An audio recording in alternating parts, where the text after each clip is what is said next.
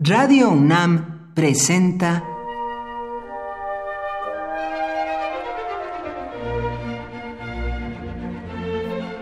Cuaderno de los Espíritus y de las Pinturas por Otto Cázares.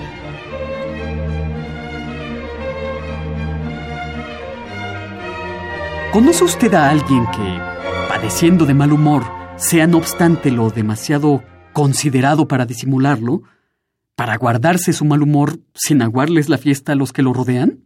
Yo confieso que no conozco a tal persona, y que la pregunta es una paráfrasis, una glosa, de un comentario que hizo en alguna ocasión ese Apolo del buen humor que era Goethe. Pues claro, todo malhumorado, todo cascarrabias, parece estropearles la fiesta a los que lo circundan. Lo vemos en el seno de las familias, en las calles, lo vemos en los cafés. Un iracundo basta para hacerse notar, para sobreponer su voz a la de los demás, como un charlatán de feria, para condensar una atmósfera y hacerla completamente irrespirable. El mal humor es más contagioso que una influenza en tiempos de alarma sanitaria.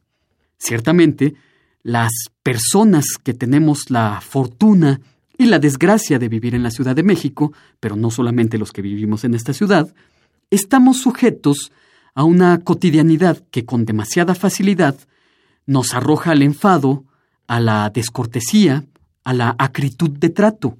Dice Goethe, el mal humor es una especie de pereza, nuestra naturaleza nos inclina a ello. Pero después de un esfuerzo por sacudirnos esa pereza, experimentamos en la laboriosidad un placer verdadero. Lo mismo sucede con el mal humor. Después de sacudírnoslo, gozamos con agrado de placeres sumamente sencillos y al alcance de todos. Y es que contra muchos daños se previene, pero nunca se previene lo suficiente en contra de los estropicios, los trastornos que ocasiona el mal humor. Hay que intentar llevarse mejor con uno mismo, aconseja, por último, Goethe. Y esto haría que nos lleváramos mejor con los demás.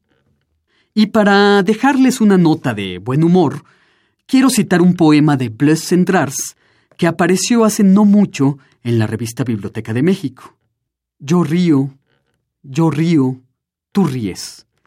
Nosotros reímos, nada más cuenta, salvo esa risa a la cual queremos.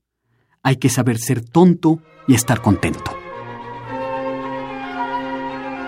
Por hoy, Otto Cázares cierra el cuaderno de los espíritus y de las pinturas.